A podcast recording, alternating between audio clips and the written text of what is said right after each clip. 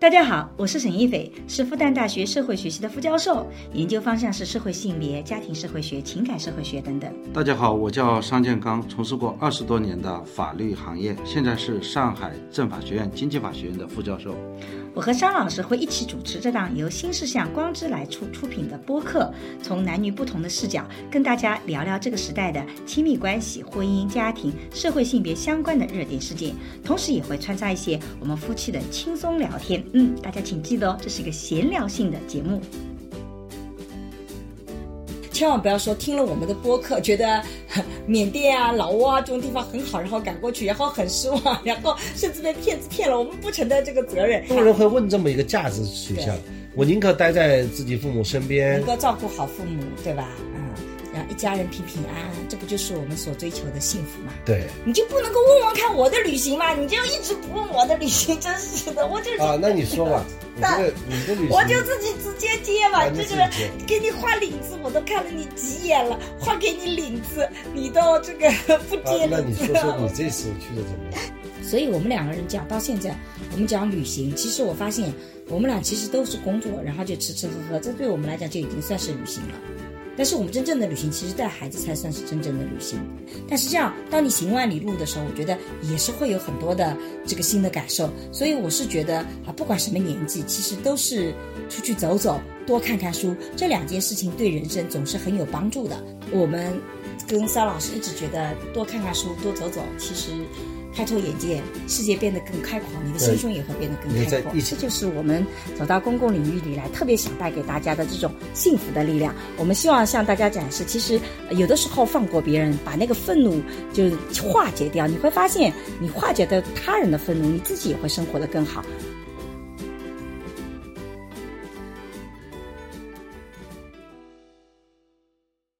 大家好，我是沈一斐。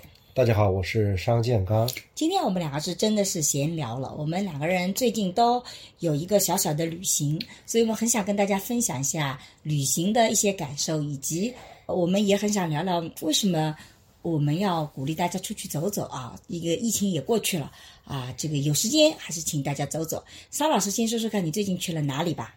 最近跑的地方还是蛮多的，因为我礼拜一在学校里还有课嘛，所以我们必须每个礼拜一要回到学校上课。啊，那么其他的时间呢，我可以比较自由去灵动。旅行。嗯，但是在旅行的过程当中，我的电脑带着，我的科研啊，嗯，还是在这个旅行当中完成的。嗯我是先去了一次武汉，再去黄冈，嗯再去黄梅，嗯那么然后回上海，嗯，回上海上完课以后，再去昆明、对，星期去再去老挝老挝，琅勃拉邦，嗯。然后这通过泰国回到上海。嗯应该讲，这次旅行呢还是有收获的，因为我在武汉和武汉的江汉区政府，他们把法律服务业作为他们的支柱产业。啊，那么其实也在当地是有一个调研啊，嗯我们看下来，在武汉的它那种甲级写字楼啊，嗯。它的租金，呃，大概每个月大概在一百块人民币，就是最好的写字楼，哦，那么便宜，一平方还是多少？一少？平方米啊。啊，我们上海它是每个月是每天算租金的，比方说上海中心，嗯，原来是每个月十块，呃，每天十块，嗯，每个月要三百块，一个平方，对。所以就三倍的这个租金价格成本。，对，而且他们当地有非常好的大学生，嗯，武汉大学是个非常不错的大学，还有很多大学，华东呃科技大学，还有那些大学的学生的，就是他们的平均工资啊，差不多上海一半左右，嗯。那么也就是说有很多人才的优势了，我看到了。嗯那么上海过去也就三个多小时坐火车，嗯。然后到了黄冈呢，我去考察了他们的这个多元解分呢，嗯就是现在的这个法院里面呢案子特别多，嗯。那么又通过什么样的方法能够让法院案子少下来呢？嗯。那么很多法院院长都是各显神通，嗯。那么有一位院长他就想怎么去发挥什么区政府啊、嗯。党委啊、各行业协会的嗯。调解的职能，就把这些案件在进法院之前呢，嗯。把它调解掉的，嗯。就多元解分。嗯我之前还准备给他们写一篇文章，嗯来把把他们的一些策略方法呢，把它这个总结出来经验。总结，对吧？对第二天呢，我去黄梅，嗯就了解了他们基层治理的一些经验。啊，他们的这个当地的这个法院啊，嗯他们的院长是是另外一个城市的人，嗯所以他每天是住在法院里。嗯那么他们在基层治理啊做了很多的工作。嗯那么回到上海上完课以后，我就开始去昆明了。等等等等，你前面那些算旅游吗？我怎么听下来像出差啊？我们要今天聊的是旅游，你觉得那些算旅游吗？那么对我来讲，你凡是去过你原来没去过的地方，那都叫旅行吗。那问题是武汉黄梅，你不去了 n n 哎，n 对，次了吗？我原来是上海直接到黄梅，这次是上海到武汉，武汉到黄冈，黄冈到黄梅，那以前你然也去过武后从黄梅再汉，回上海。那你以前也去过武汉呢？对，但是所以只要顺序不一样，顺序不一样？有新鲜感，知道吧？好吧，好吧，好吧，这这个旅行的这个定义也太广了。这样子每一次工作出差，只要你走的路，甚至航班坐的不一样，今天坐东航，明天坐国航，就算是啊旅行了吗？嗯略微有不同。第二次我去昆明嘛，嗯去昆明是上海飞昆明，嗯然后昆明去坐那个从昆明到万象的，嗯，那个列车，嗯。国际列车，嗯。那个列车开通只有一个月，啊，那列车今年四月二十三号开的，它就跟我们普通的那个啊、呃低字头的嘛，动车是一样的。啊，没有什么这种特殊的什么窗户啊，特殊啊，没有没有没有动字头的。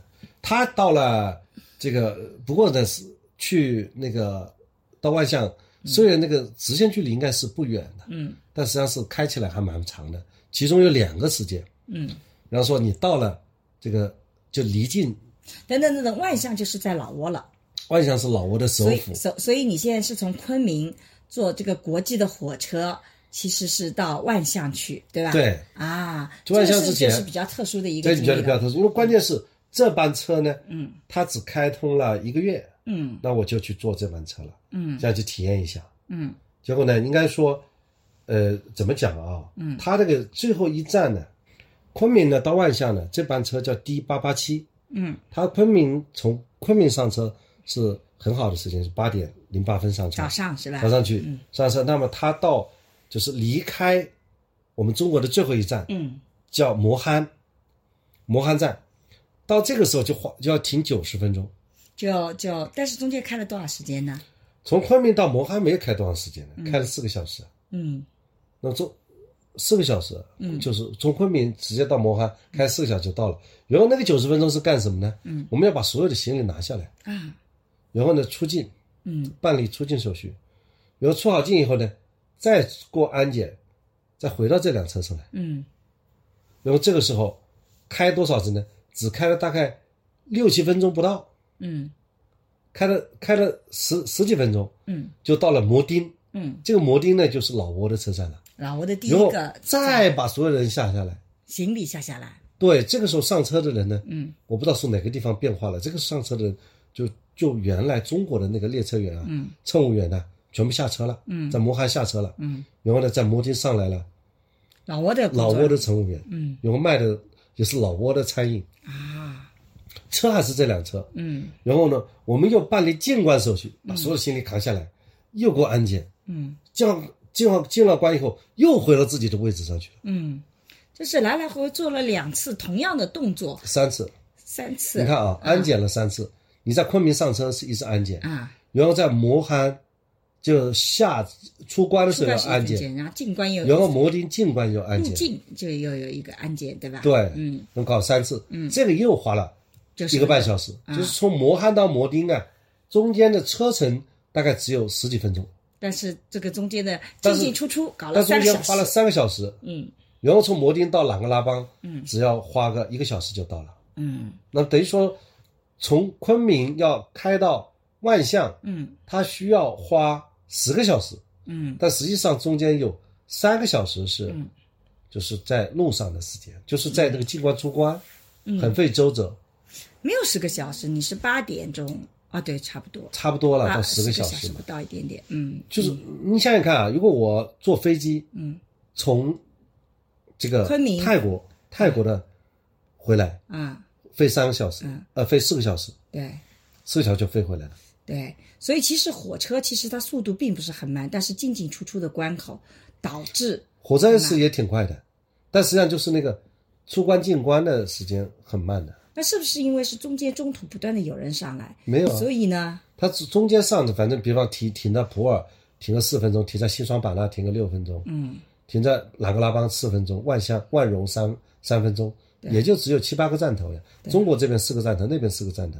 所以为什么火车它里面要设计在这个地方的进出关？我觉得是这样的，因为你飞机一旦上去了，等你落地，你中间是不可能有流动的。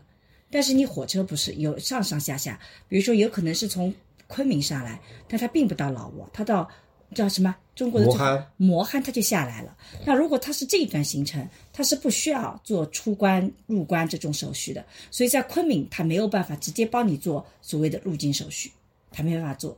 它只有到了磨憨，才能真正确定什么样的人他是要出关的，对啊，对不对？唯一的问题就是，所以说你之前下来搞个出关手续，又回到自己车上，对挺搞笑的。那么你进关的时候呢，又有这个问题。你进关的第一站虽然只差了六分钟，可是他也不能确定你是这一我的站下去，意思说，你这个出关进关可以放在一起，那不行啊。你飞机也是你进了以后，马上就出来了嘛。那你肯定不行啊！你出关是在中国的境内，你入关是在缅甸，你没有一个地方会是同属于两个国家，它没有的。你飞机也是出的时候那个，然后我觉得它的设计之所以这样设计，他从这边开到那边，你知道花多长时间吗六？分钟可能。呃，十分钟。对，只但开了十分钟。但为什么他一定要在这里让你出关？是因为他并不能确定下面还有很多站，他不确定哪一站下去，他不可能每一站都安排一个出境的程序。没错所以他就在这一刻里面就搞掉了。这样你后面你再出去，就后面是像这样国内运输你就国内运输了，因为他还会有人在上哈和摩丁这个两个站的，你就中国出境和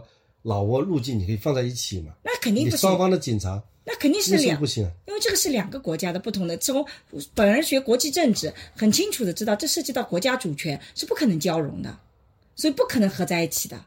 因为你出关是我中国的主权，入关是缅甸的主权，这两个主权是不可能让一拨人来做的，除非真的我们国家有特殊的协定些安排啊，否则的话，他如果你坐汽车，你有汽车出去呢？也一样的啊。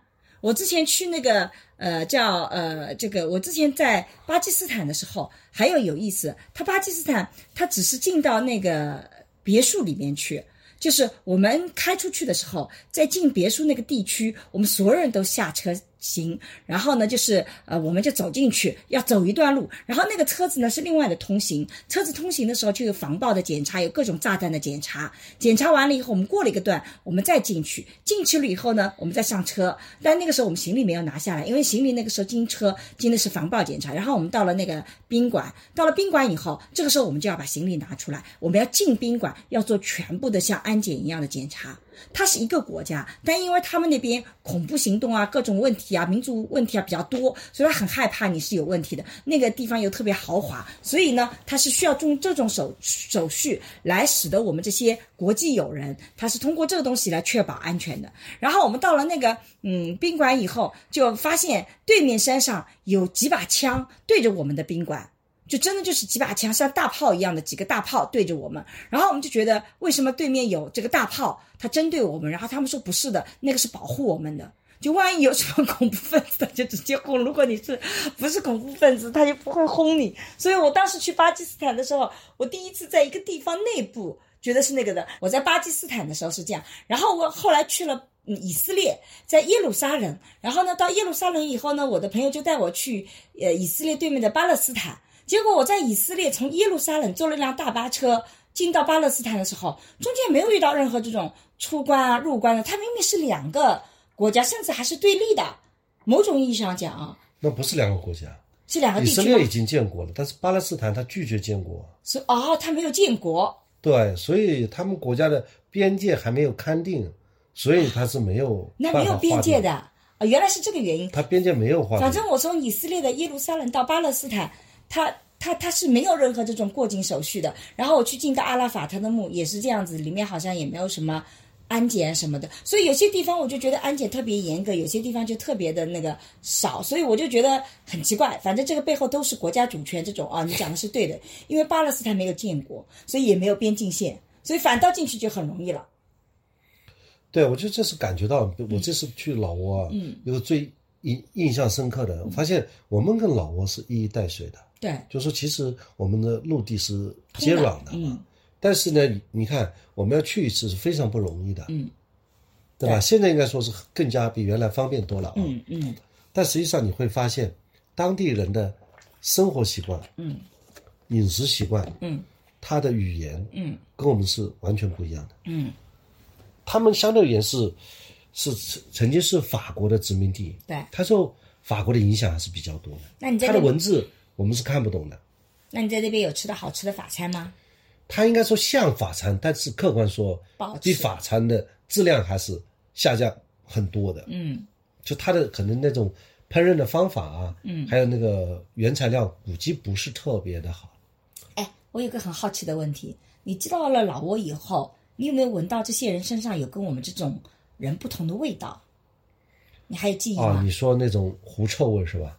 不一定是狐臭，就是我觉得我比如说去呃这个以色列也好，去巴勒斯坦也好，去巴基斯坦也好，我发现我到了那个地方，我敏锐的闻到了人身上截然不同的味道。就不同的国家，我不知道你从昆明就坐坐火车过去，因为你火车上可能来来往往，很快就已经有啊，不是那么明显，不是那么明显其实他们那些人长得跟我们其实一模一蛮像样的啊几乎是一模一样的。啊，所以身上味道也很像。跟我们的那个昆明那些地方少数民族应该是像的，嗯，就长得人比较矮一点，黑一点，矮一点，因为他们那个就是热带嘛，嗯，热带人发育的早，嗯。所以人的相对身高不是很高，嗯，是吧？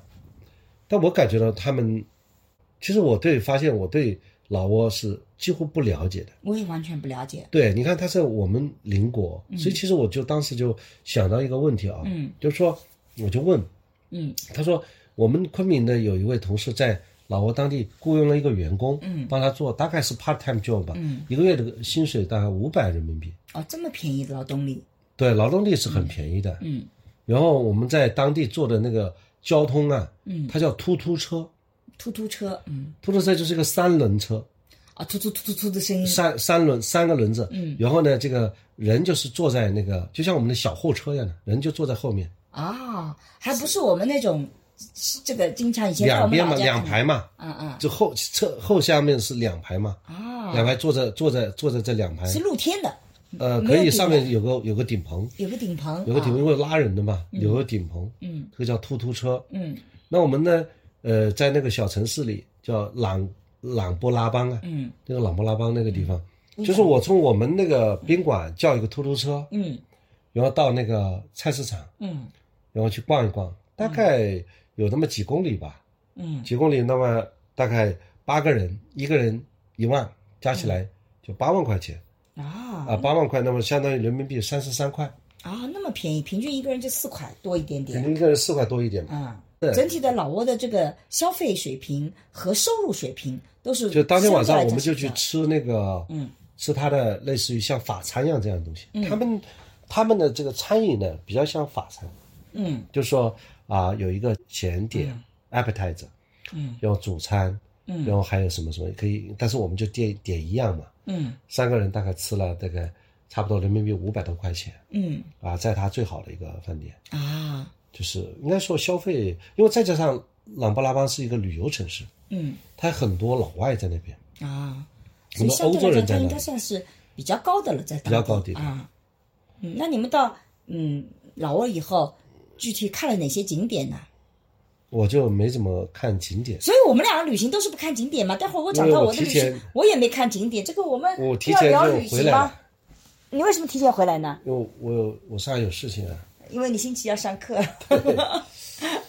嗯，所以我我感，但是我在那里待了两个晚上啊。嗯呃，我我感觉就是，呃，虽然这个中国和它呃接壤，但是中国对老挝真的是缺乏了解。嗯所以那天我就特意从知网啊，还有呃一些学术的网站上去查老挝。嗯其实关于老挝的研究很少，嗯就关于老挝的文化、老挝的法律制度，嗯国内的研究的很少。嗯在当地呢，就是有一个团队，一个小年轻，嗯呃，在老的老挝建立了律师事务所。嗯，呃，我就问他，呃，你你在当地怎么样？他说，呃，机会是挺多的。嗯就因为现在很多的人啊，民间的，嗯民间有很多人就到当地去做生意嘛。对，那么，然后我还碰到一个这个人力资源公司，嗯，然后他们把就中国人啊，嗯，就是就负责签证到老挝去工作但那个会不会是一个杀猪盘呐、这种骗子是不是不是，公司那种？他是他的客户主要是国有企业，他说老挝有很多中国的国有企业在那边搞基建，啊他是为国有企业他们是希望能把他们找到比较好的劳工。但是我现在一听到这种国这种招工什么的，我就会担心是不是又是那种骗子，然后把我骗到那边去啊，至少至少这次他没有骗我，但是他讲的概念，他说老挝肯定本地人会讲他们就是劳动力啊，生产能力低下，嗯，就是没有中国的工人那么好，嗯。所以他们宁可在中国找到工人，而且他们可能也在管理方面呢也是有难度的，嗯所以他们国有企业更加愿意找到中国的工人去给中国的国有企业服务。也就是说，的确有存在真实的就业机会，而不是像网上讲的全部是骗子，把你找过去关在里面，然后让你去这个网上跟人家聊天做杀猪盘诸如此类的。呃，应该是也有好的，也有坏的，良莠不齐吧。对的，就总而言之，呃，我就感觉像，我觉得整个自然环境吧，我们去了那个一个大学，嗯在那个大学里，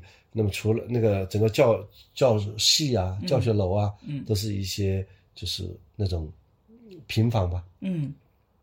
就是一层的房子嘛，嗯。很少有两层的房子。嗯。那么在教学和教学楼之间都是那些草啊、嗯绿地啊，嗯。就是就是马路硬化也是一部分硬化的，嗯。其他部分都是那个就是田地嘛，嗯。就是长草长花的，嗯。就是我感觉，就是说当地人应该讲，应该是还是比较嗯。怎么讲，就是经济上肯定是没有现像现在那么现代化，嗯。但是好像他们也挺安居乐业的，嗯。就是这是一个我要讲的是，就是说其实这给我们很多年轻人一个一种想象力啊，就是说如果你大学毕业，如如果你去考公务员，或者说考下要下下乡返返乡，嗯。这些都比较卷的。就是我发现其实已经有一批人到了老挝，嗯他明年就到了老挝。有些人他自己有个小伙子，他跑到老挝去开律师事务所，嗯因为他懂一点中国法律。在老挝，他我说你老挝语懂不懂？他说呃懂那么一点点。然后他自己呢跑到当地的语言学校去学习，嗯他也不要不需要什么学历，嗯然后在当地会有很多中国人的碰到法律问题会找他来提供法律帮助。嗯那么这就是自边学习边工作，那么这样的话就找到他的一个事业的机会了。但是我觉得你这个建议不是特别的靠谱。我的理解是这样的：如果我要到外地去工作，我肯定是离开自己的家乡，我肯定是淘金的心态。比如说，为什么以前我们要到美国去工作，是因为你的汇率是，比如说美国好钱钱好赚你，钱好赚，你同样一个月挣三千多美金，就算在那边是最最低的，你省吃俭用省下一千美金，那你回到国内，这就是变成呃六七千的人民币的这个累积。但如果我到老挝啊、缅甸啊这种国家去，我挣的钱可能，比如说我我多那个，可是我一折合人民币，可能那个数字是小的，它不是大的。因为它我们中国人民币要比那个要更加的值钱，所以很可能我我能存下来的钱其实不多的，所以我就觉得我不要到那边去。何况还有那么多的骗子公司，我怎么知道是出去是真的是真实的是有工作的机会，还是我是被骗去杀猪盘的？所以即使你告诉我那边有这样的机会，我也会觉得可能不是会是我的首选。你这考虑很重要的啊。我觉得这种实际上有这种一种情况，嗯就是像看我们很多的那华人律师啊，在当地呢，他雇佣当地人，嗯，他因为懂这个语言，他雇佣当地人，他的成本是很低的，对，但是他服务的客户是谁呢？是中国人，他用什么来结算呢？中用人民币来结算啊所以他反而有一个巨额的利润所在。啊，他是有利润的啊。对，因为你想，你表示，假设我在老挝碰到一个法律上的纠纷，嗯我老挝语也不会，然后他他会老挝语，他说我会帮你出庭，嗯他说在这个市场上就我一个律师，嗯我觉得按照中国的价钱，你来付给我多少钱，甚至还要加一个加一个比例，你我要不要付？啊，所以其实最后挣的还是人民币。他挣的是人民币，啊那这个然后就好一然后他去出庭的时候嗯，去处理事情的是找两个老挝人，啊那个两个本地人去帮他去做，他用很低的价格雇佣他。但就这里是他们的一个一个机会。那么像这些人，他往往就是说成为了，就是在外国的本地人，嗯。他是赚还是赚中国人在当地做生意的一些人的钱。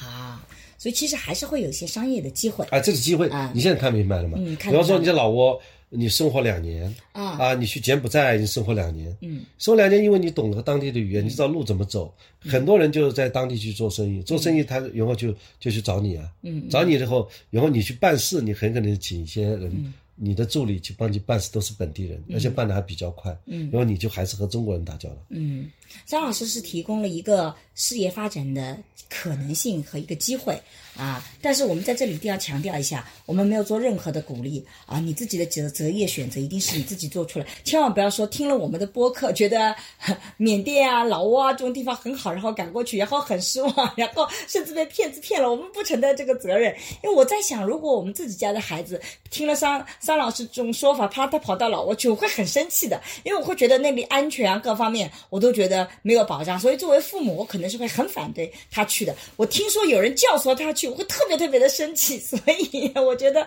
桑老师你现在提的这种建议，大家一定要谨慎的听听啊，自己做出明智的选择。我们没有做任何的这个推广，我们只是根据我就讲我们自己的感受来讲。我就想起美国的七十年代的时候，美国七十年代它有一个国策，嗯他就把他的国家转向成为一个外向型的一个国家。嗯他首先是做了什么呢？他让他们的学者到全世界各地嗯。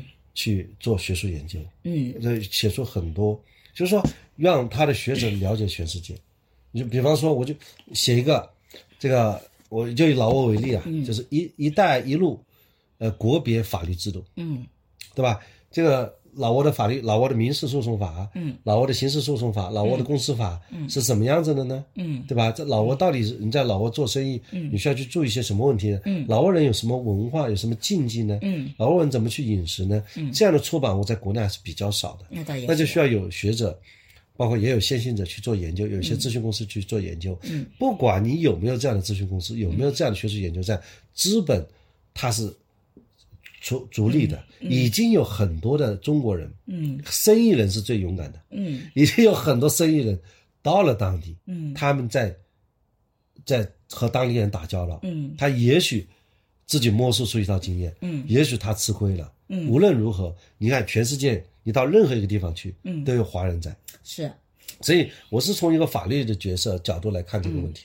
我们中国的法律服务业是一个需要到海外发展的时候了。嗯。我们我们华人到当地去学习当地的法律，保护在当地的华人，嗯。是这么一个逻辑。这肯定是一个啊、人类命运共同体的一个举措。就是这个国家对中国人在全世界的利益的维护是有帮助的，而且这里面是有事业的机会。嗯，比方说你去一个啊、摩洛哥，嗯呃，在当地，你在摩洛哥开一个中国人的律师事务所，嗯，一个法律咨询公司，嗯那么给摩洛哥去旅游投资的中国人提供服务，嗯那么这样呢，呃，机构就没有了。没有的话，如果你去，哪怕是一个小年轻，嗯那你需要在摩洛哥生活过两年以上，然后你准备把你的家安在摩洛哥，安在某一个什么一个地方，嗯那么这个时候，你是不是就会有一种感觉，你是有有价值的？如果说你到了当地去，到老挝去也是出差，你去出差个半个月，想赚一桶金回到国内来，这很难那你肯定是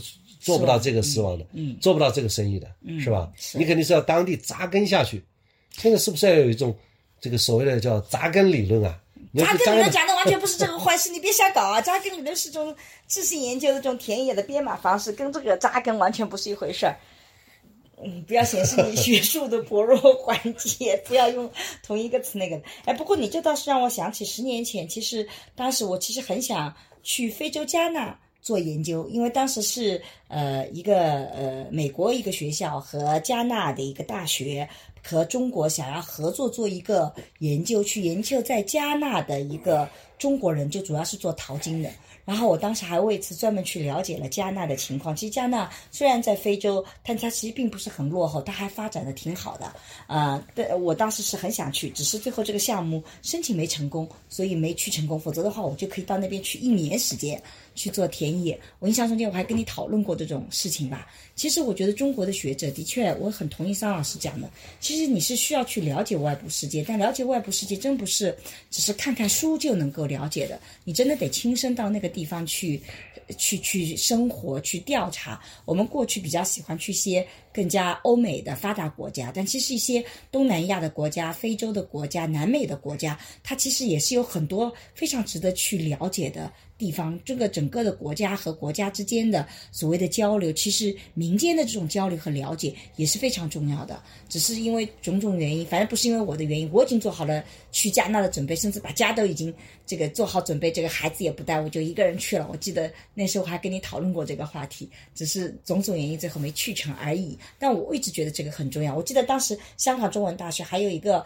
东南亚地区去做人类学的一个研究计划，我后来知道他们也做了一些，所以其实学者里面的确有一部分的学者已经在走出去去了解国外，有很多类似这样的学者，但是这个数量其实还还不是特别的多，比例数量可以，比例还不大。比例还不大，嗯，所我就在想，就是为什么我们在中国，就有一个观点，中国从来没有侵略过任何一个国家，嗯这和我们的文化是有关系的。嗯因为孔子嘛，其实对我们每个人的影响很大。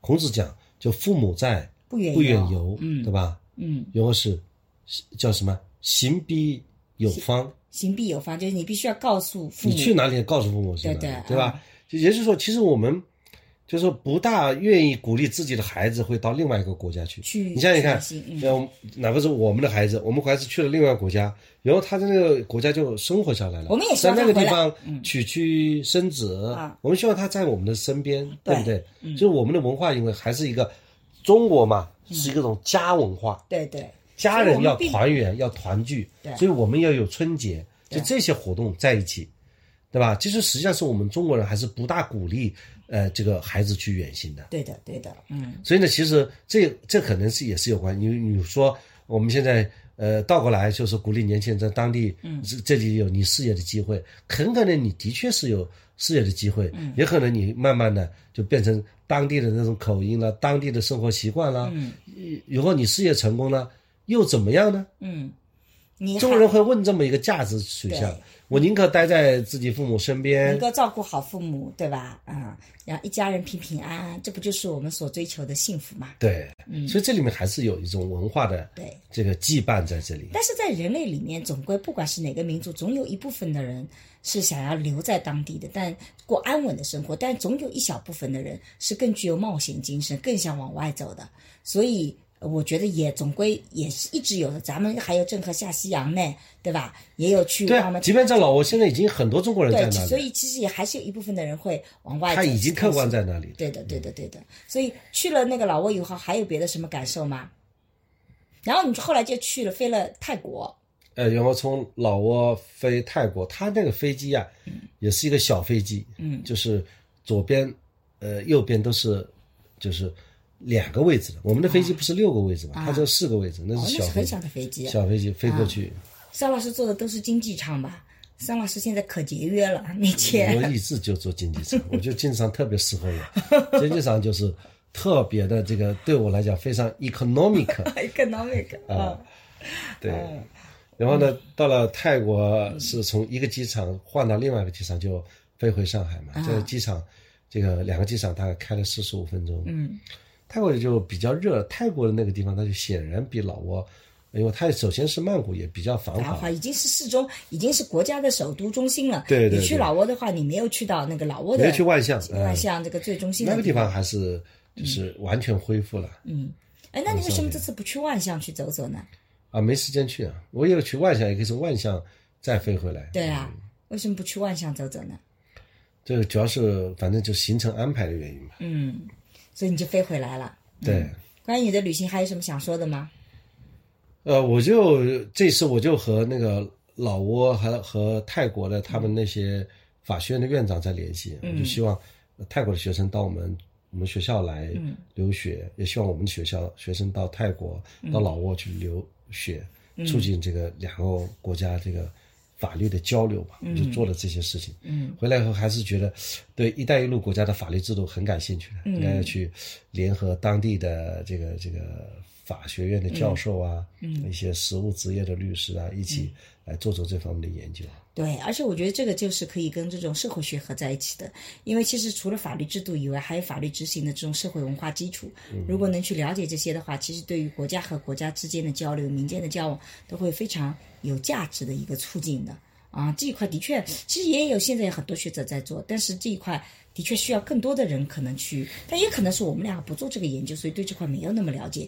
也许做这块的研究的朋友会告诉我们说，已经有很多很多人去了，已经很多研究了，只是因为有研究的话，我们可以从我们的学术库里面，从知网里可以查得出来，但的确我们没有呀很少啊，就没有的。你不能说这个有的没有发表出来，不可能的。现在有人家写书呢，人家说不准发英文文章呢，你老是这个看只看中文，人家说发英文，文章。你做一个老挝的研究，然后发个英文文章在 SCI 上面发表，你影响美国人，你想你美国你解决不了解决了我们中国的问题，知道吧？这个肯定是你要做呃国国别的研究，你还是需要影响国内的人，因为毕竟语言也是一个很巨大的一个一个交流的障碍嘛。嗯，大概就是我这次旅行的一些情况。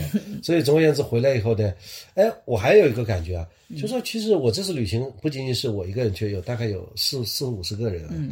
嗯，那么这个庞大的团队，对我就发现呢，其实这些人也可以在上海或者在国内的任何一个城市去开这个会。嗯，然后大家为什么到老挝去开会的？我发现这个旅行的距离越长啊，嗯，你会发现你去一块去找到志同道合的朋友呢，就是越容易了。因为你其实你会发现，这批人都是有一些就是所谓的冒险的想法的一些人。对那么有这种共同想法的人呢，就是越容易合作了。对，因为像这种行程本身就是在筛选人，就是愿意去对。那个地方的人。你像花了这个，呃，从花了两三天吧，嗯，然后到了一个会场，嗯，因为会场开了一个半天会，那么我还是比较有幸讲了个二十分钟，嗯，绝大部分人是听了一个会，对，然后又回来了。嗯，我以前其实也参加很多这样的会议，在呃一七年以前，我其实参加很多这样的会议，去很多地方去去做这样的会议。但是，一七一八年以后，好像我就少了。我觉得这样的学术会议挺重要的，尤其是我觉得会有一个身份的一个突然的明确。就如果你都是在国内开会，其实大家都是中国人，你这个身份不会有特别大的一个影响。可是，如果你突然跑到了别的国家，这个时候，你的身份，中国人的身份，突然间就会显现出来。然后你在做发言的时候，我就会变得特别的小心，因为我会突然，或者不是突然，而是非常明确的意识到，我今天讲的东西，我所展现出来的形象，其实就是呃人们想象中的中国人的形象。所以我自己是有一个印象特别深刻的，记得有一次我们去开一个，就各个东南亚的国家去开一个会，然后我是作为中国的代表，然后我们住在那个宾馆的时候呢，我们有一个呃，就是大家呃，这个宾馆旁边就有买东西的，然后当时有另外一个学者跟我在一起的时候，我看中了一套首饰，然后我觉得那套首饰跟国内相比较是非常便宜的，两千多块钱折合人民币，我就买了。这个时候呢，他就觉得，哎，没想到你们中国人还挺有钱的，然后但是呢，还没有引起他的。震惊，就觉得，但是我买了一样东西，让他觉得中国人特别有钱，就是我进了一个超市，花了五十多美金买了一面镜子，因为那面镜子我觉得特别好看，上面还有这种贴的这种假的钻石，假的钻石吧，很亮的。然后我就觉得买回来给我女儿做礼物的，我就买了五十多块钱那个，反正，然后她一下就觉得哇，你好有钱哦，五十多块钱买个镜子。然后她回来就参加会议的时候跟大家说，你知道她今天去超市买了什么东西啊？买了 五十多块钱的一面镜子，其实是一面台台放在台上的台镜。然后一下子大家就说了哇，没想到中国真的发展起来了，你们的生活真的变得很好了。我就觉得那面镜子树立了我们中国发展起来的形象，我印象特别深刻。当然后来大家在交换这个。嗯，邮邮件和交交换的时候，然后他发现我既上不了呃呃姐妹儿，也上不了 Google，然后也上不了其他的那个，然后他们又很同情我了，就那个转变特别的有意思。但是好歹我通过买一面镜子啊，去树立了我们中国人并不是那种很贫穷的这种形象，呃想想也是很搞笑的。但实际上你折合当时的人民币，这个当然折合人民币的确有点贵，要三百多块钱，但是它它的确很好看嘛。那给女儿买个礼物，我觉得这个数额也是我能承受的，反正我当时想想是可以承受的，啊，反正很有意思啊。对，总体上，我们去买东西，哎，我其实买了一个东西，到现在还在床底下，你买了什么东西没地给我看毯的，啊？那是你上次去哪里？印度还是去哪里买是东西？印度买的。啊？你你还你还买了地毯？到现在还，我每年还拿去晒晒。对，但因为你买地毯的时候完全没有考虑尺寸，但是那个太大了，那个地毯不是它那个地方是长方形的，很长。我们家没有那么长条的到。现在我们都没有能力买一个这么大的房子可以放这个地毯哈哈。那你要继续努力啊！要继续努力。要继续努力啊地！毯，我觉得它从不同的角度啊会看出不同的光泽，啊，它的确是一个啊很美的一个艺术品。是一个手工地毯。嗯嗯啊，这个地毯我是到现在还是摆在这个床底下，嗯，多少年了，我是不是蛀掉了？对，每年晒晒晒，拿出来晒晒，啊。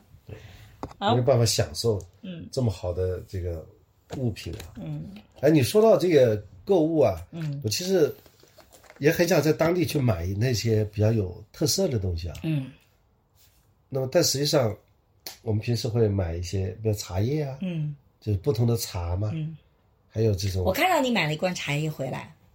对，还有这种当地的那个放香，嗯，就是放檀香啊这种香香的那个地方、嗯嗯，那个东西。那你香买了吗买了，我没看到那在那个里面就是放在一起的。啊。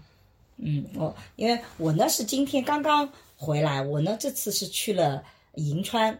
你就不能够问问看我的旅行吗？你就一直不问我的旅行，真是的，我就啊，那你说吧，我觉得你的旅行，我就自己直接接吧，啊你这个自己接给你画领子，我都看了你几眼了，画给你领子，你都这个 不啊接，那你领子。说说你这次去的怎么样？因为我其实桑老师的这去的时间比我还久了。对，为什么桑老师的礼物还没有看到？是因为我其实刚刚今天从银川回来，我我我这一次其实是因为先去北京有一个活动，然后再去宁夏银川做北京飞银川是吧？对对对，但实际上我整个的行程跟你一样，好像我们这些银川那边是不是我们是一起去过银川吧？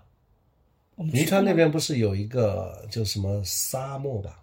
沙漠是啊，我们一起去过吗？我没有印象了。反正我这次去一路上都是沙漠，啊、对我还去了一个比较美的，但其实也是工作，所以我不觉得是。就我们的旅行好像都是像出差工作一样的。我们现在纯粹意义上的旅行，可能是要到暑假孩子们回来了，我们才会有这样的一个这个旅行。到时候我们今年暑假也会有个旅行，到时候如果大家有兴趣，我们再跟大家分享我们旅行的见闻。然后我想讲讲这次去银川，因为我到了一个地方跟桑老师很像，因为主要是以工作为主，然后我也没什么时间去看景色，但是呢，我就是很喜欢去吃东西啊。我觉得银我到了银川那天晚上已经十点多了，所以呢，银川我们住的那个酒店已经没东西吃了，可是旁边有一家据说很有名的一家羊肉馆，因为我羊杂碎是吧？不是羊杂碎就是羊肉，叫呃叫呃冰冻羊啊，叫冰煮羊，就是用冰块煮的羊。然后因为陪我跟我一起去的我的研究助理是银川人，所以呢他就很清楚的知道那个。然后我们两个女孩子，呃不啊我不是女孩子了，我已经是比较啊、老大妈了啊，反正她是女孩子，她就带着我去吃那个火锅一样的。我们两个人吃了三盆羊肉，每盆羊肉是半斤。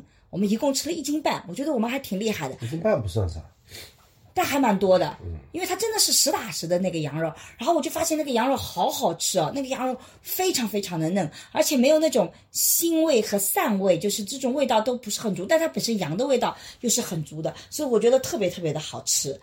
啊、我们去过吗？银川我去过，有一年我去这个玄奘之路就在银川的。啊，所以你不是跟我一起去的，我是一个人去的，你也是一个人去的，对，对吧？啊、然后我们去了银川以后，我们就去了叫阿佐阿拉佐善呢，阿善佐了。哎呀，天哪，叫什么来着？阿拉善左旗，啊，对，我们去了阿拉善左旗那个沙漠，我一路上看到沙漠，我还觉得还是挺震撼的。呃，以前也看到过沙漠，以前也在，我记得我们在墨西哥。那你从银川再坐飞机坐去飞到阿拉善左旗啊？没有啊，我们先是从宁夏，呃，我们从银川坐商务车到中卫，到了中卫以后，我们那天其实是在中卫住宿的。我下了飞机就去了中卫，然后我们中卫又坐商务车坐了两个多小时，到了一个什么地方，然后到了那个地方再换越野车，开到了沙漠的里面啊。我觉得我不还给你发了一段这个沙漠的景色嘛？我觉得还挺好看的。那个叫沙漠当中的有个宾馆叫什么宾馆？叫沙漠星星酒店，啊，我们就住在那个地方。对，那个地方我好像去过。你也去过吗？对，就是，就是那个酒店蛮还蛮贵的，沙漠星星酒店。对，对，反正都是在沙漠里面。然后，呃，但是实际上那天因为工作的特别辛苦，也没什么吃的。我真正觉得比较好玩的，还是又回到了银川。然后我第二天做完工作，一那天在中卫那边工作一天，然后第三天回到银川，我就在银川待了一天，吃吃喝喝。然后我的助手带我去吃了，先是吃穿了吃了手抓肉，他们的手抓肉也特别好吃，还有叫什么沙葱的，我以前没怎么吃过。然后晚上又带我去吃了烧烤，哇！我们以前一直觉得淄博的烧烤很诱人，我这次去我就发现，哇！银川的烧烤真的是烤的特别特别的好吃啊！我去的那家也据说是当地比较有名的一个烧烤的店。反正我就觉得，我每次到一个地方去旅行，主要就是去吃吃喝喝。我吃吃喝喝很满意，我就觉得很满意。然后我对于什么旅游景点什么的，我就好像看过就算了，因为你工作的场合里面也在一个景区里面，反正沙漠也就那样子，你就看看啊。然后我就呃，然后今天就飞回来了。大概我的旅行就是这样子的。哦，银川的烧烤也不错，是吧？非常好。我觉得是中国是不是要搞一个全国烧烤比赛，看哪个城市烧烤？烤的比较有特色，那么银川的烧烤有特色吗？淄博的烧烤它蛮有特色的，拿个什么手抓饼。我觉得银川的烧烤之所以好，是因为它的牛羊牛羊肉的本身的质量非常非常好。我到那边去吃那个羊肉，我就觉得特别特别的好吃，它的牛肉也很好吃，所以它本身的肉的质量非常好，导致你吃这种东西都很好吃。呃，银川那个城市它属于比较干嘛，城市比较干燥，所以很多那个深圳人呢。他会去喜欢去住住在银川，为什么？因为干吗？呃，对，有那个南方比较潮啊，啊，他就住在那边，很多人他就住在那里。我那次，呃，我们是好像是和法院的同志一起去的，嗯，我们法院的疗休养，所以你去过了，你都去过几次了？在那住了银川住了，我们只能在一个城市里住一个礼拜嘛，嗯，我们还不能去其他城市，就在银川住了五天，嗯，我印象很深刻。那银川有什么？玩的吗？我也没看到有什么玩的。嗯，我们主要还是学习啊。好吧。所以我们两个人讲到现在，我们讲旅行，其实我发现我们俩其实都是工作，然后就吃吃喝喝，这对我们来讲就已经算是旅行了。但是我们真正的旅行，其实带孩子才算是真正的旅行，对吧？对。但我觉得这种走动也挺好的。其实你就是可以看到，我自己那天就是晚上吃的太饱了，我就一个人去我们宾馆附近的这个小吃街逛了逛。我发现银川的夜市也是非常的火爆。银川的马路是不是特别宽呢？特别宽。银川人就是，呃，比较纪念。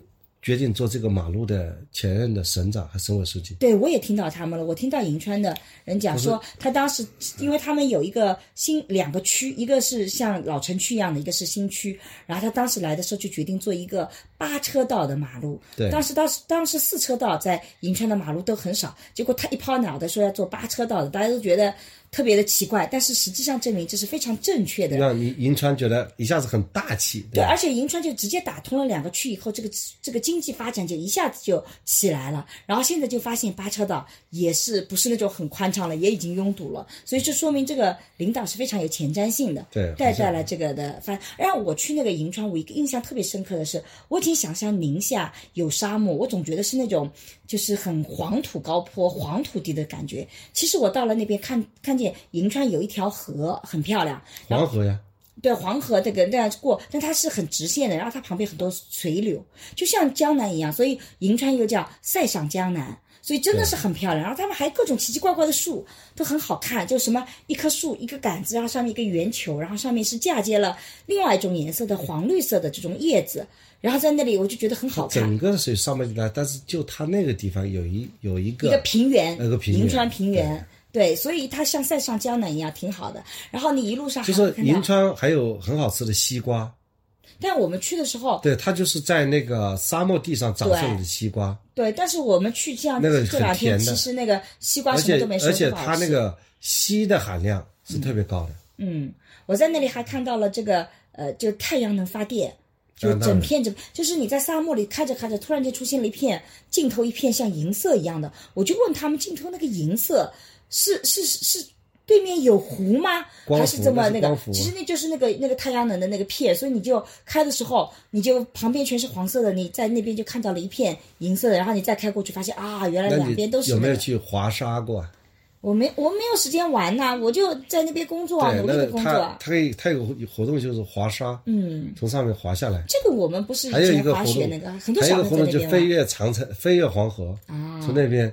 就是像你，就是把你架在上面，然后飞到黄河，从这岸头飞到是索道吗？索道啊，啊，那个我也没滑在做滑翔啊，啊，那个地方也挺好的。这些我都没做，反正骑骆驼你骑了，看你骑骆驼就骑了五分钟，为了拍摄的需要，然后就骑了五分钟。不过骑骆驼，我当时那你有没墨西有在那个哥骑了沙漠上呃，坐那个吉普车、越野车在沙漠上跑一跑？没有，但是我觉得我们那个车，这个越野车开进去的时候，就已经颠得让我们很难受了。我觉得就已经很像吉普车了。但是他们还有另外一种吉普车，他们告诉我我是可以随便开的。他说，如果你想坐的话，你随便自己开就可以了。那我也不敢，你要去的话，我就愿意跟你一起去。我一个人我还是不太敢的，这方面我胆子不是很大，我就算了。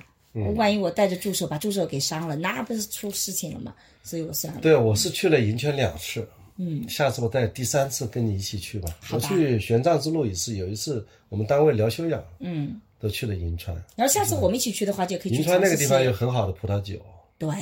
那个贺兰山嘛，银川有贺兰山。因为银川在百三十七度纬度是吧？那个据说那个纬度就是呃所有葡萄最好的产地，所以他们那边也有很好的啊、我的朋友也送了我，我在那边还吃了呃白葡萄酒，我觉得它白葡萄酒的味道也很好，的确是很不错的。所以其实中国有很多好东西，呃，我自己是觉得可以好好的发挥发挥，像银川的好喝的这个干红，对吧？完全是可以来跟这种世界上最好的酒庄里的葡萄酒所媲美的，所以我觉得性价比又很高，我觉得还是挺好的。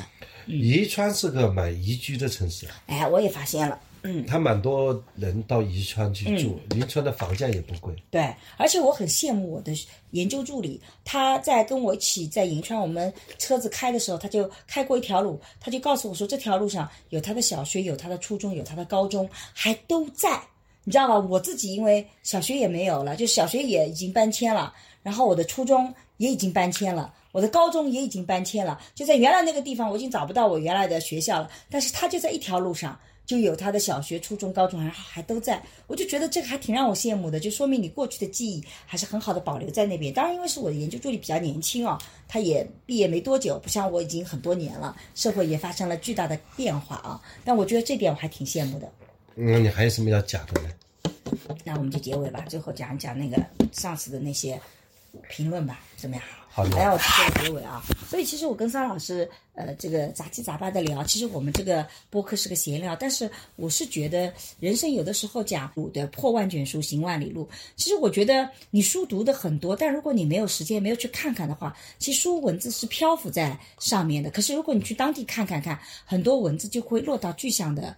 地方去，包括什么叫多元性，怎么叫包容，怎么叫那些呃这个差异，我觉得其实，在旅行里面就是都能感受。即使像我跟桑老师这种旅行，都不是真正的游玩，很多都是出差。但是这样，当你行万里路的时候，我觉得也是会有很多的这个新的感受。所以我是觉得啊，不管什么年纪，其实都是出去走走。多看看书，这两件事情对人生总是很有帮助的。所以，我们其实也是，呃，这个做播客闲聊的时候，也把我们出去走走的感受分享给大家。我们也很希望听到你在出去走走的时候，你会有什么样的感受啊？这个我们其实就会发现，你读书、这个行走，其实都是人生增长见识、丰富人生很重要的一个方式啊。邵老师也对对这个做个结尾。嗯，那你觉得这个你这次旅行是能够丰富了你的人生吗？当然了，因为又其实是更新了一些记忆，或者是改变了一些记忆的错觉。比如说以前觉得好像呃宁夏这种地方应该是像黄土地一样的，结果发现原来那个城市是这么的好。然后很多的这个更新，然后觉得很美，然后也会觉得到了沙漠地带天很高啊，然后这个整个特别开阔，人就一下子心胸就很开阔了，觉得人类其实是有它的渺小的，所以我发了个朋友圈叫“人类的渺小和意义”，就是你在那一刻会觉得人类很渺小，但反过来你也会发现人类是特别有重大的意义的。你看，可以把一个塞上江南打造的这么好，所以人类本身也是有意义的。我是觉得这个是对我很积极、很正面的一个感受。那桑老师这次去呃老挝和昆明，以及前面去那些城市，有什么样种的感受你？像，其实我们在三十岁左右啊，嗯，咱们生了孩子以后，嗯，我们都就立下了一个愿望，就是我们希望能够在有生之年啊走更多的地方，嗯。那么，其实，在疫情之前，我们每年都还是，啊，不论是这个条件多么艰难啊，都是想办法要到这个世界各地去旅行。嗯，我觉得这能够丰富我们对自己当下的一个理解。嗯，也能够。我其实觉得旅行对我来讲最大的帮助就是我在零七年第一次出国的时候啊，嗯我是去的是西班牙。嗯。在那个时候，我就感觉我在和西班牙的一些企业家在交流的时候，我发现有一些企业家他其实就是当地的村镇企业、乡镇企业。嗯。然后他说他们在上海已经有了多么大多么大的一个产业，嗯。所以我就觉得，其实我们认为乡镇企业就是在一个乡镇里生活，嗯。其实没想到人家的乡镇企业早就走出国门了。对，那么给我很大的启发。嗯。然后零八年我就去美国，一会儿你正好在美国做访访问嘛。嗯。在美国的时候，呃，我就嗯、发现呃他们的这个国家，它建立在嗯。法律秩序之上的一些规则，嗯。深深的体会了他的那个什么叫法律，嗯。以及依据法律所建立的一些秩序。嗯嗯。其实呢，呃，然后开始把自己的这个工作啊，嗯。呃，业务的方向转型到涉外的业务。嗯。那么也正是因为其实走了去了很多的地方啊，嗯。那么其实也萌生了一种想法，怎么样去啊、服成为一个啊、public service，嗯。对吧？就怎么样去服务于公子。其实这些和我去旅行呢，去看到全世界的那么多的地方，嗯。还是有直接关系的。因为你只有走过啊这个行万里路，你才知道自己这个自己的渺小，对，也才知道这个生命啊，它实际上你自己所把握的东西，嗯。实际上是占有的东西，所消耗的东西都是很少很少的。对，你更加在乎这种生命的经历和过程。嗯。你可能天天待在一个村儿里面，你天天跟这个人生气，你要想着办法怎么去要要消除你这种啊敌人呢、要消除解解除自己的烦恼啊。嗯当你真正去了很多地方以后，你发现这些都不算什么事儿。嗯，是的，所以我们跟沙老师一直觉得多看看书，多走走，其实开拓眼界，世界变得更开阔，你的心胸也会变得更开阔在疫。情期间，我们也是想尽办法嗯啊，在遵守疫情规则的情况下，去了国内很多地方。嗯，这是二零二零年的时候，对吧？以后嘛嗯，嗯，对的。好的，那关于旅行我们就聊到这里。如果你关于旅行有什么样的感受，以及有什么样的问题，也非常欢迎在评论里来告诉我们。那今天呢，我们按照老规矩，我们来回应一下我们上一期高铁涨过后，为什么我觉得年轻女孩应该反思这个播客。其实这个呃，这个播客，这个播客这个播客，其实是我们在那个小红书上也发表了啊。对，这第一次小红书次的，嗯，小红书上现在也收到了一百六十一条评论呢。对。然后我们在小宇宙上是收到了三百多条，三百七十一条评论。对啊，嗯。我我就我读一下先，我就读我们稍。微等等，稍微等等，先讲小宇宙，再去谈那个啊，稍微等等可以吗？那你你反正就是读读评论，不管读谁的评论，你就读那边，我就读这边好了。好，就是我跟沙老师最这个做个分工，就我读小宇宙的评论，沙老师读小红书的评论，因为小宇宙有很多的老朋友。啊，我觉得，嗯，呃尤其点赞最高的是这样一条评论啊，我把它简略一下。他说，其实他作为，呃，说实话，他如果被踢椅子三分钟，时间已经长到我要爆发了。尤其是不能确认小孩子家长是不是通情达理，会管教小孩子的情况啊。但是呢，呃，他有很多的视频也都看到是妈妈更无理取闹，所以每次听沈老师说要照顾妈妈的状态，都会觉得很委屈啊。但是他坚持听下来以后，他就慢慢发现说，这个我这个之所以我们关点不同，是是因为看到和认可的事实不同啊。除了信息差和第一印象以外，还有我们身份不同的缘故。由于他也理解到，因为我是做呃社会学研究的，同样我也是个妈妈，所以我有的时候是能站在妈妈这边思考的。而她作为单身女性，社会经验不足，所以拒绝别人都要做半天的心理建设。那这种情况下，带入年轻女孩的处境，就真的很无助和绝望，然后特别的愤怒。而身份不同，其实是呃这种看问题的角度不同，他也在现实生活中和他自己的妈妈在观点的碰撞里面，也会发现，比如说他对于一些老人觉得呃不满的地方，后来就发现其实是这个老人有他自己的。这个呃自己的这个问题以及他自己的呃麻烦的事情，因为老人有的时候出门在外找厕所很难，所以有的时候分歧本身讨论就是事实本身不一样，每个人都有身份不同啊。其实人都是会为自己及自己相似人感同身受的。我就觉得这个点赞对高的时候，对我来讲特别安慰，因为其实我们做播客。不仅仅只是说希望你来喜欢我们，我们其实更希望去讲讲我们真实的感受，因为在互联网上，我们在做这期播客的时候，我们已经很清楚的知道，当我们站在妈妈的这个立场去说的时候，一定会遭到很多的批评的，因为我们也在节目里也讲了，这个妈妈这个现在是集体失语的，啊，这种批评其实是必然导致，但我们还是想说，就是还是想去表达，就是因为其实我们并不想批评谁，我们在节目里也讲了，嗯，这个我们没有想去批评谁，这个标题呢，有的时候呢，就是希望吸引大家，所以有的时候会偶尔会有些标题党，也请大家多原谅我们。但是实际上，我们更多的是想要给大家呈现不同的立场所产生的感受。由于妈妈们这个集体失语了，所以我们希望站在妈妈的角度，能够更好的去说一说这个情况，能让你看到另外另外一个截然不同的，它其实也是合理的逻辑体系。那么像点赞很高的这个评论体系，我就觉得，哎，我们的这些努力被得到了肯定啊，我们这些努力让大家看到说其实是有价值的，呃，包括后面的很多的回复也都是会讲到说，其实有这样的一种来来往往，其实我们的共情会是多么的重要，我们这种同理心是如何去来去看到自己跟自己不同的人这样的一种呃呃了解的。我觉得这个大家都很真诚，所以我就觉得这个是呃非常非常重要的。包括我们的点赞最多的在小宇宙上的第二条，也是看到说了这个嗯呃。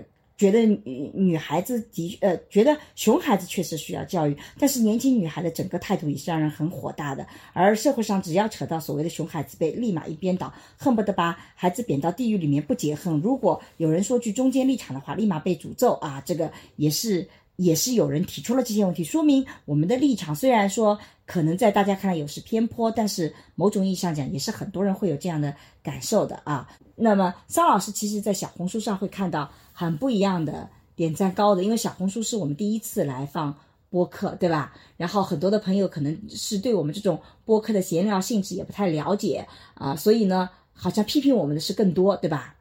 啊，没有，我觉得这个在我们的小红书里面呢，也有很多支持我们的。嗯，张老师这条支持我们的图吗？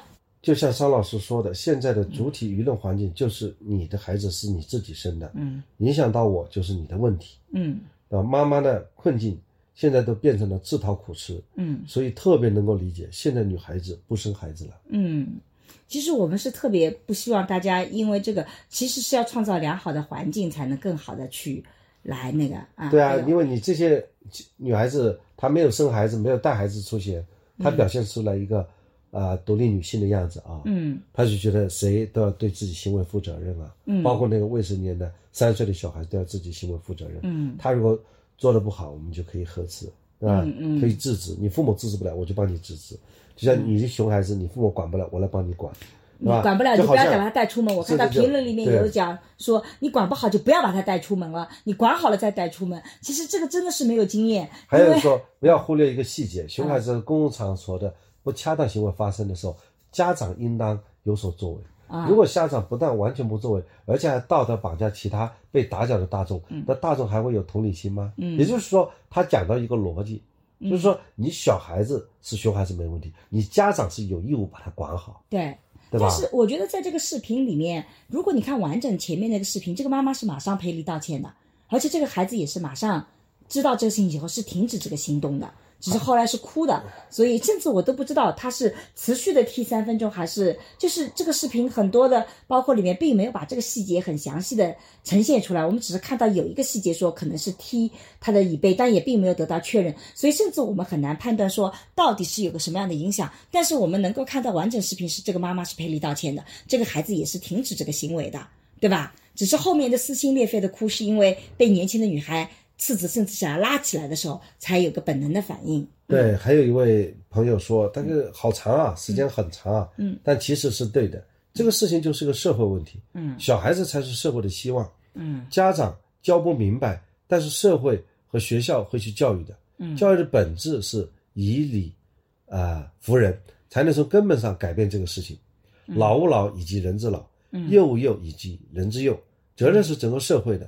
不应该局限在某一个人、某一个家庭，或者在单一的事件当中。嗯，啊，这个朋友讲的也是，讲的就比较在心在理。嗯，对吧？嗯，然后也有人提反对的意见。嗯，他说：“你都说是熊孩子了，我们为什么要对他进行同理心呢？对，一个人说，哎，你因为你也是孩子，从孩子长大了，嗯你不知道有多少人曾经容忍过你啊，嗯而不是你张口开始就要骂人呢。嗯这个小姐姐说，我是从孩子长大的，我不是从熊孩子长大的，嗯这好自信哦。嗯，他以为自己小时候没有熊孩子过吗？我不太相信，因为如果按照这个现在我们这种界定，这个坐在椅背上这个小孩子没有跑，可能只是踢踢椅背就被另认定为熊孩子的话，那实际上我觉得每个孩子小时候可能都熊孩子过的。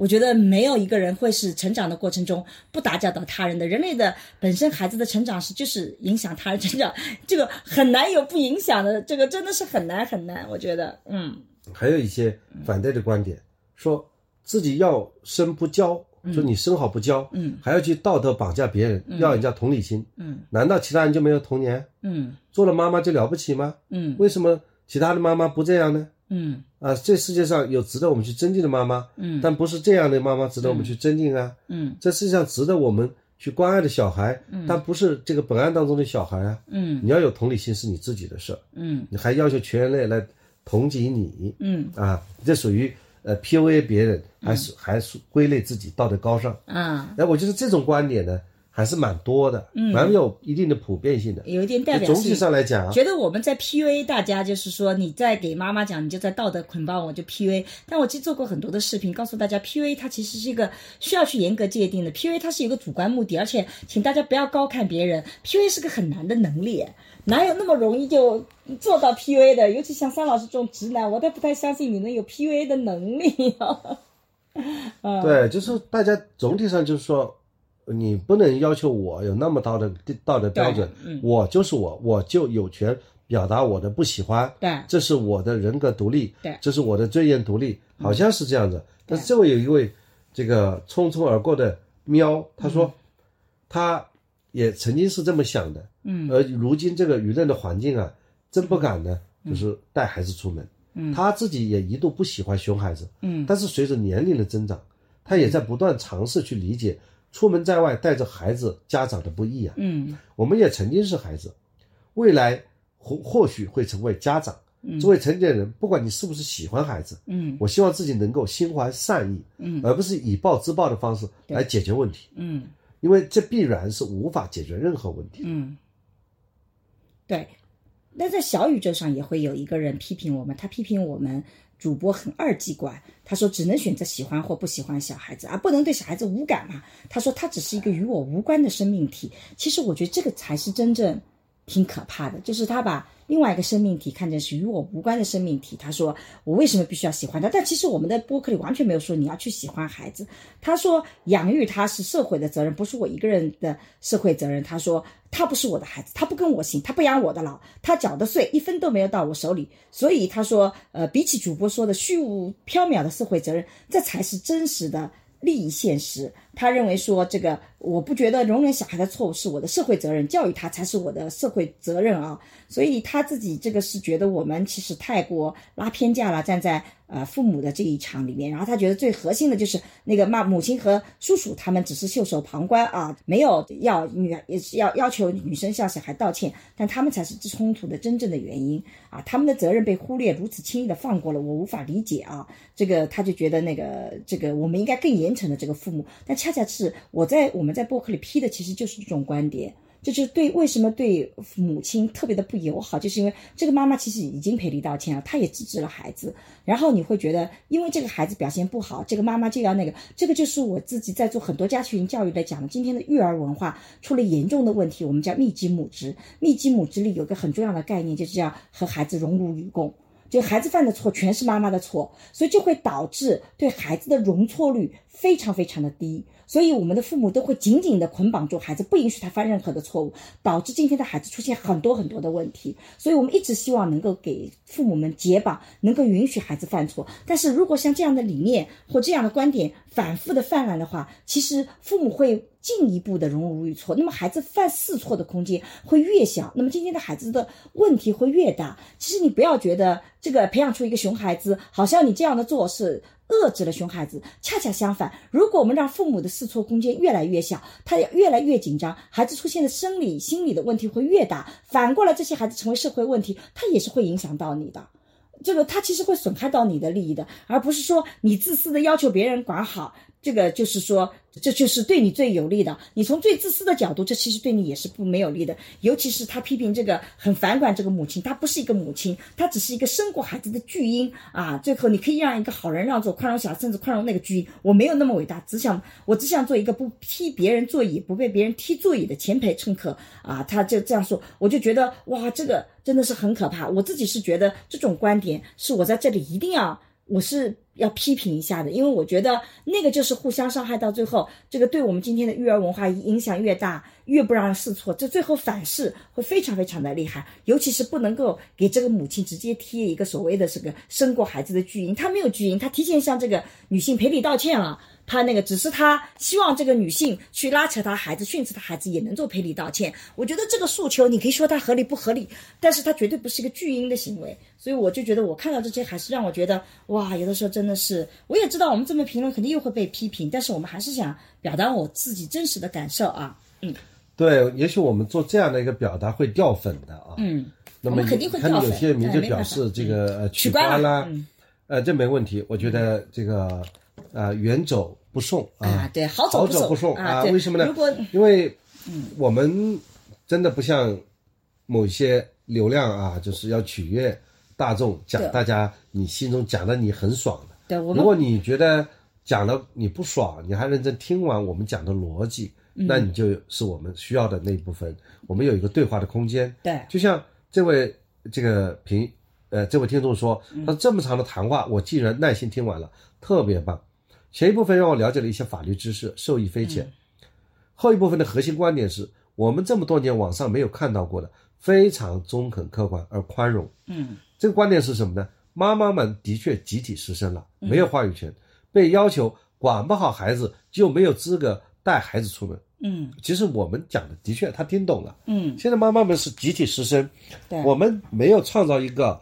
比较友好的对儿童友好的城市环境，嗯，这也是我们这个社会那么多人不婚不育保平安的一个动因，嗯，所以我们他也希望媒体能够多宣传社会对儿童对妈妈的包容。的确，孩子不仅仅是每一个家庭的孩子，嗯，也是下一代，是祖国的未来。对，说白一点，就说你作为一个成年人，你的那种智商，你这种容忍程度，你和一个三岁的孩子相比，你是有自控能力的。对。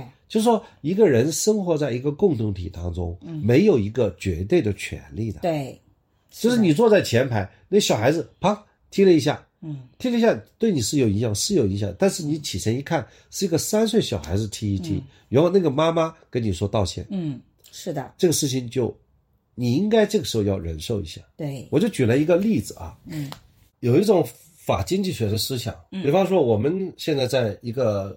宿舍里，我们是同屋。嗯，那么我呢，需要去准备考试。嗯，所以我要看书。嗯，我看书必须把灯打开。嗯，而你要睡觉。对。这个时候，你说是，呃，到底是灯关掉呢？嗯，还是灯开上呢？嗯，呃，我提出一个解决方案。嗯，我给你戴个眼罩。对。这样的话，你就戴着眼罩睡觉。嗯，我呢，开着灯看书。嗯，但对方不同意，凭什么你让我戴眼罩呢？我就不喜欢戴眼罩。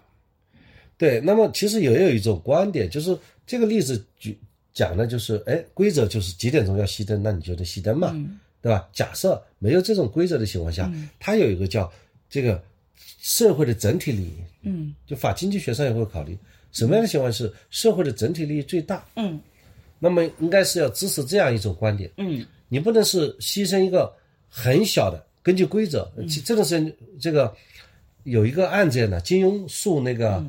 呃，一个小孩儿，嗯，呃，就是受他的这个侵犯著作权，嗯，但是呢，法院判那个小孩是赔了钱，但实际上是没有停止那本书的，呃，传播，嗯，他这种判决的方法也形成了一种规则，就是说，他这本书他毕竟也是一个作品，对，他去社会公众如果说停止他的销售，对社会整体利益的伤害是比较大的，嗯，所以呢，但是他同时又是一个侵权行为，对，所以。法院判他做一定的经济上的补偿，嗯，然后你包括你再印的话，要付给他多少钱？嗯，那么就没有停止销售。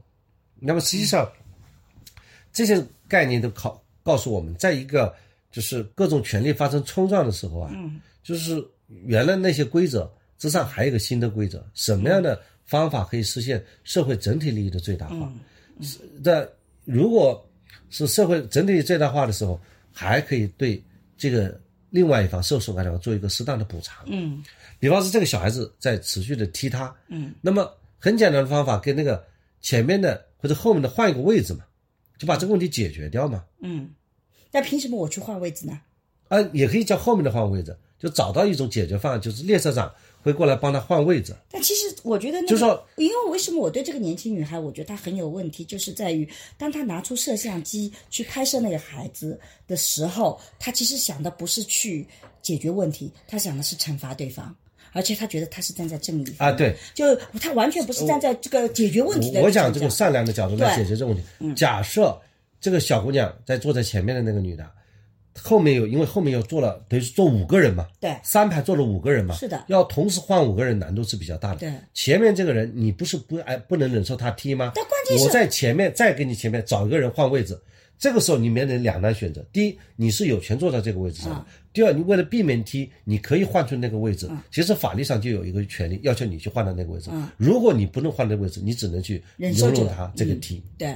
这就叫社会利益最大化的原则。对，但是我觉得在这个过程中间，其实我们都没有看到视频里这个小孩子是怎么影响的，因为这个整个视频里面只听到了说可能是踢，但是我们都没有看到，所以这个里面到底怎么样，其实我们的确也呃，是、这是个假。设嘛。但是首先我们能看到的很多人说，呃，踢，我说哪怕是有一个人，就是很显然就是阅读理解能力有误，嗯说我哪怕是踢也是最多三分钟嘛，他就会说啊，你怎么可以允许他踢三分钟？他能踢三分钟，也可以踢一个小时。嗯，呃，这个其实他没有断句上是能力上是有差异的。我对就他可能三分之内可能踢了那么一下。嗯，是吧？或者说，那你这个前面前排女子觉得已经是被冒犯到了，对，然后我发现这些批评我们的人啊，他会反复的在同一个里面的反复批评。比如说，有的人他就说我们这个主播说话太绝对了啊，唯一方法肯定绝对这样子会听着就很刺耳。其实是我们讲到那个吃安眠药的那个，然后有人就说了，感觉不是一个学者应该讲的。你看，马上就上升到人身攻击了。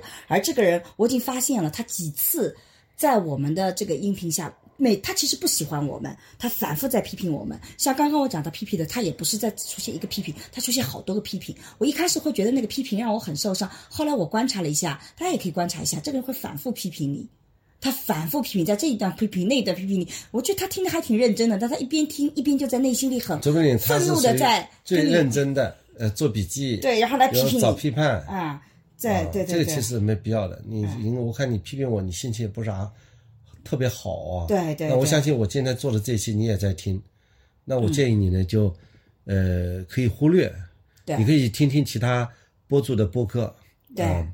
嗯。那么就就是我们这边呢，你就就那么不符合你的情绪啊，嗯，我们还是希望啊，能够支持我们的同志啊，多多转发，多多表扬 啊，多多关注嗯。啊，这样的话呢，让更多和我们志同道合的朋友们呢对，在一起聊一聊，对。因为我们做这个呃播客，客观说啊，没有迎合那些嗯。什么大网红啊对这个事情的一些观点，对。啊，什么正对不正，不正正不正，讲的酣畅淋漓，嗯。觉得这个社会的规则就那么一加一等于二，对。啊，这个其实是非常具有误导性的，嗯。啊，只要正对不正，那我就可以可以，呃，可以正当防卫了，对。啊，这个多么爽啊！是的。这个就不是回到了丛林世界嘛，对。对吧？这个实际上是太具有误导性了。对，反正我们的的确确这一期有朋友说遇到了史上最大的反对，我觉得也的确是这样子。其实我们之前也遇到过几次反对，但我们其实在做的时候是知道会自己面对这些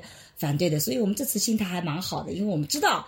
你会不喜欢我们这个点，但是我们依然选择要说。如果你觉得很不喜欢取关了，我觉得很好。我很讨厌，就是你索性就不要听了嘛，你不要每次都听，每次都来批评，来显示你的那个，然后你们俩一搭一档，你以为我们看不出来？大家都是聪明人，两人一搭一档，在这里聊，在又在那里聊，每次都是在那里，就讨厌的要死，你就不要听我们的吧，你自己听那么不高兴，何必对，呢？因为其实？在这个里面，除了这个一加一等于二啊，这个这个社会不完完全全是一加一等于二。对我就刚才讲的这种法经济学的一些逻辑嘛。嗯，但是我很喜欢这样的一些听众，他说，比如说凡不凡人呐、一九九五说，尚老师好，我讨厌孩子，甚至觉得这个标题都让我第一眼都不开心，但是我还是仔细听到了这里，学习到了很多。其实恰恰相反，因为有的时候恰恰是跟你不一样的观点，你才能学到东西。所以我觉得这样的观众朋友，我就觉得哎挺好的。还有佳佳佳说，打开认知的一期播客，他看到那个呃 show notes 的时候，还在疑疑惑，孩子为什么是社会的？就算是社会又怎么样？谁不是呢？啊，这个，但是慢慢听的过程中间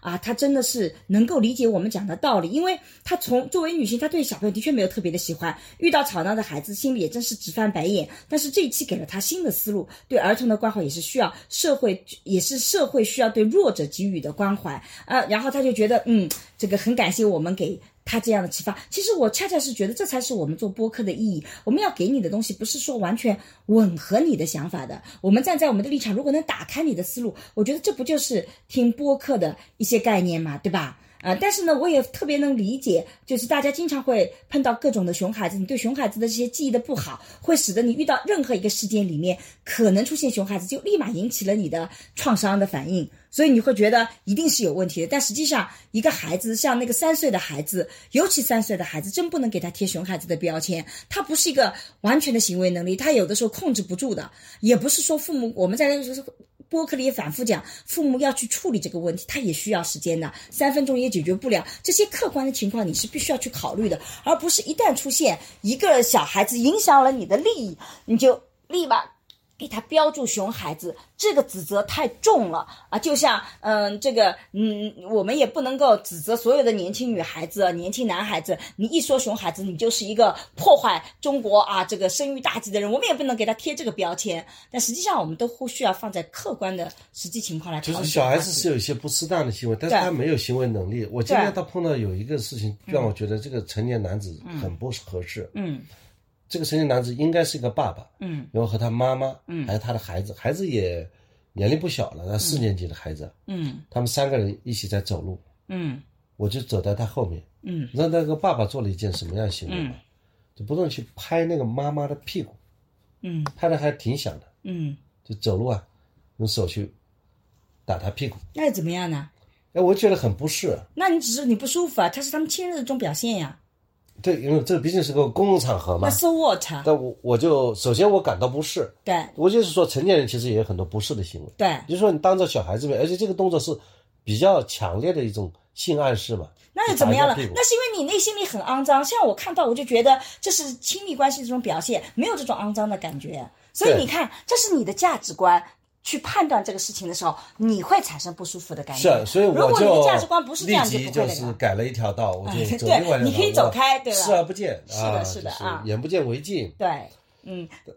所以在所以在这件事情上是，当我们遇到我们不爽的事情的时候，嗯，我们肯定要想一想，嗯，就是我们出手的边界在哪里？对，是的，这个很重要。我在这里补一个，刚刚我讲讲完那一点熊孩子以后，我要补一个东西，桑老师插进来了，我来不及讲，我在这里补一补啊，就是就像四季魂环，四季魂魂环球，哎，就像四季魂环说的，他说熊孩子是个太宽泛、太不精准的词语，只要对公共场合的孩子有所不满，甩个熊孩子过去，网络声讨必然是一边倒的朝向，带孩子那一方实在是太不友好了。我们做这个播客其实也是这个目的，不要大家一听到熊。孩子就把你过去那些极端的熊孩子的个案就连在一起，你一点都容容忍的程度都没有。其实很多的行为只是孩子自然的、正常的，他没有完全的自控能力下的一个情况，他达不到那个熊孩子的这种恶劣程度。所以对于这件事情不同的恶劣程度，其实要区别对待的。我们并不是说做播客告诉大家说所有这种伤害你的熊孩子行为你都要忍受，不是的。如果这个熊孩子真的是非常恶意的啊，做了一些损害大家利益非常强的，这个是我们同样要。指责的，但是像这个视频里面的三岁的孩子，我们都不知道他是哭闹呢还是踢了，而且只有三分钟这种行为，他也没有离开座位，我们也没有看到他有其他的更严重的行为的时候，简单的把他称为熊孩子，把他打到这个地狱里面去，我觉得呃这个是非常难受的。尤其我作为妈妈，我觉得我的孩子突然被遭到这样污名化的一个概念，我自己也是非常不能忍受的。我觉得我也会站起来为我自己的孩子去争夺他的应有的生命生育权啊，我倒没有觉。得这个妈妈她的行为也做的是完全没有瑕疵的，嗯，这妈妈其实也对那前面那个女的在吼，嗯我觉得其实她可能很可能他的孩子被别人吼了，嗯，他采取这种方法来所谓保护孩子，也不见得是一个特别好的措施。对客观上来讲，这个事情闹到警察局了，嗯，给孩子造成的伤害是很更大。对从这个角度来讲，他也并不认为是要求人家给他道歉，对就能够真正能解决。孩子怎么知道什么叫道歉，甚至都不知道，嗯对对吧？这个妈妈也没有学会怎么去保护好她的孩子。我倒是觉得，但是这个实际上就是，无论是对年轻女孩子也好，对妈妈也好，其实我们社会常常是有一个非常理想的应该怎么做的个模式。其实所有人都做不到最好。那这个时候，其实我所讲的，其实互相要宽容，互相去理解，没有一个人能做到最好。无论是做妈妈也好，做年轻女孩也好，比如说我自己有的时候会遇到一些啊，比如说插队的事情，我其实也会有更好的应对方式，但我也会情绪控制不住，我也会爆掉的。人是会有情绪控制不住爆掉的时候，只是最后那丝善良是要保留的。我对这个年轻女孩，我从哪一刻觉得她不善良，就是从她拿出手机去拍摄孩子那一刻，我就觉得这个人是本质上是不善良的。但是你在碰到有人踢你的椅子，你站起来很生气，那个是个正常反应啊，我需要你道歉，这些我都觉得是可以的。但是当你拿出手机来想把这个孩子曝光的时候，我就觉得这个人太不善良了。如果他是我身边的人，我一定不跟他做朋友。我一旦知道我的朋友这种情况，我立马就会跟他划清界限，因为我觉得这种人是损，就损害你损害他一点的利益，他会要求你十倍、一百倍的偿还。仅仅因为你踢了我的椅背，我就希望你社会性的死亡。我觉得那种损人不利己啊，这个或者说损人甚至利己也没有觉得那个，就损害自己一百的利益，但是要求对方付出一千的代价，这个是很可怕的。这个是我觉得我为什么要站这次在站年轻妈妈的立场的一个很重要的原因。但是在另外一种场景里，如果他是赔礼道歉，然后妈妈又很火大，这个喋喋不休的要追着对方，那我觉得在这种情况里，可能我会有不同的看法。所以，一个事件的一些细节决定了我自己对这个问题的一些。看法，当然，大家肯定还是觉得很不喜欢，觉得啊，这个觉得呃，我们的观点可能很老套，但没关系，这就是我们真实的想法，我们并不想要说服你，我们只是呈现我们自己的真实想法。对，就像我们今天就碰到一个熊孩子，我们要坐电梯，嗯，然后那个小孩子把手把那个电梯的向上的按钮给捂住，对，他后来我一看，他显然是等他的一个什么嗯亲戚啊过来一起来走走啊，嗯，呃，但是呢，他采取的方法是不回应，对。我们问他为什么，因为我们不知道为什么要把向上的那个按他掉啊。对，他看了我后来观察应该是阻止我们去按他，对。他等他的嗯。亲戚来一起坐电梯。对。那么这个时候我们就坐隔壁这个电梯，对，因为隔壁那个电梯因为我觉得我没有义务去，教育他，也没有权利教育他。我也没有权利教育他，我就就避开避开。对但是我们也无非是哀叹一声，就这孩子没有教育好。对我们反正等着旁边另外一个电梯慢慢下来，我们再慢慢上去。啊，对，啊，实际上他其实完全可以让我们坐那个电梯，他等待那个电梯下来，因为那个时间我觉得应该是差不多的，对吧？因为他反正在等，你就小孩旁边那个电梯在前面考虑问题，他很可能比较是简单比较简单嘛，啊他不能考虑那么周全嘛。对但是他显然是，就是说不知道一个规矩，这个电梯呢，你是不可能有需要控制它一下，对。就是因为这是公共电梯。对。那你你如果说你谁先来谁先坐电梯，嗯。如果你晚点来，你等下一班电梯，对，你反正旁边那个也可以再按一下，让他再下来，你时说明他平。时父母就没有去认真的教育对。好他，嗯，但是我们也不能去帮他父母去教育他，对，也没就是这个是我们讲的这个基本的原则。对，是的，嗯。我们在这种情况下，我们的权利有没有受到伤害？嗯当然受到伤害了。嗯，你按照规则，我来了我就去做。嗯那么我可以把他的手拍开，嗯、然后亲一下，嗯，然后他的父母就冲上来了，嗯说你怎么来碰我们的孩子呢？需要道歉，这不是一场争执又发生了吗？对这我脑子里都已经脑补了，对吧？嗯，那么然后再上网，把我们两个人这个视频放到网上去，嗯，对不对？对，那么又又引起大量的讨论对，但我觉得其实没有必要嘛。是的，没有必就是要的。完全我们作为成年人，把这个事情就一带而过嘛，的一笑对的，啊所以然后最后我们也讲讲看大家投票的结果。我们在小宇宙上有个投票，大家觉得自己有权利在公共场合管教别人的孩子吗？